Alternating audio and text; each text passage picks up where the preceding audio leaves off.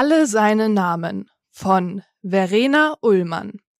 Gelesen von Laura Pickert. Vorlesungszeit.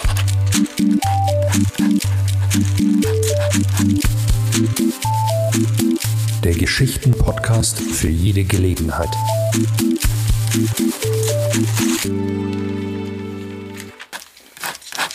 Das Muster auf der Tapete in seinem Kinderzimmer erzählte ihm von seinem früheren Leben.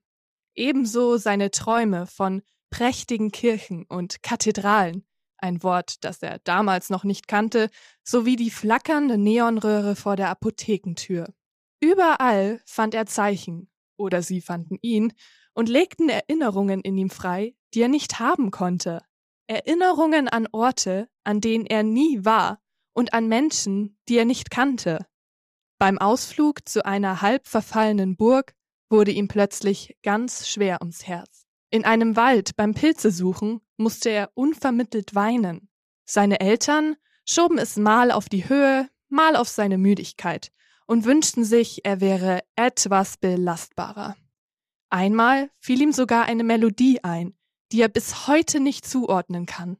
Vielleicht hast du das Lied mal im Radio gehört meinte seine Mutter nur und hörte ihm nicht einmal richtig zu, als er es ihr vorsummte.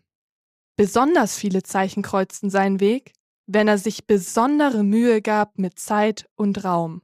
Im ganzen Haus nur auf jede zweite Fliese steigen. Eine Schwierigkeit. Die direkt vor der Kloschüssel war nie dabei.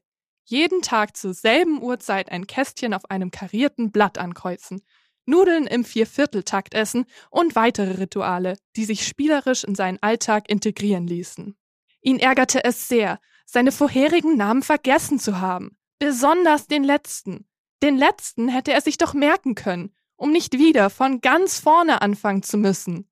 Er war erst acht Jahre am Leben, also musste er zwischen den Leben entweder sehr lange Zeit tot gewesen sein, was er nicht glaubte, denn wo sollten denn alle warten auf das nächste Leben? Und vor allem, was sollten sie denn tun in der Zwischenzeit, wenn nicht leben?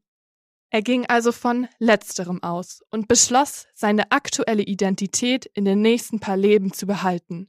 Für längere Zeit ging er früher ins Bett als üblich und sprach seinen vollständigen Namen, um ihn sich für das nächste Leben einzuprägen, einzubrennen, damit er ihm auch sicher einfiele, sobald er wieder sprechen lernte. Jede Nacht vor dem Einschlafen wiederholte er diese Übung, um auf den Tod vorbereitet zu sein. Und natürlich für den unwahrscheinlichen Fall, gleich in dieser Nacht nicht mehr aufzuwachen. Morgen früh, wenn Gott will, etc. kann ja sein, dass nicht.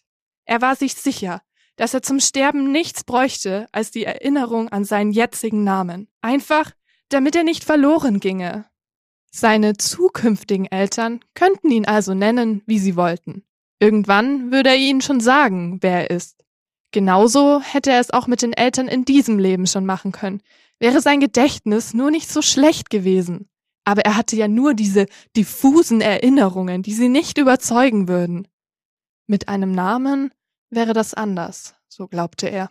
Dann könnte er vielleicht beweisen, dass es ihn schon einmal gegeben hatte, dass es ihn immer noch gibt und dass es ihn immer geben wird.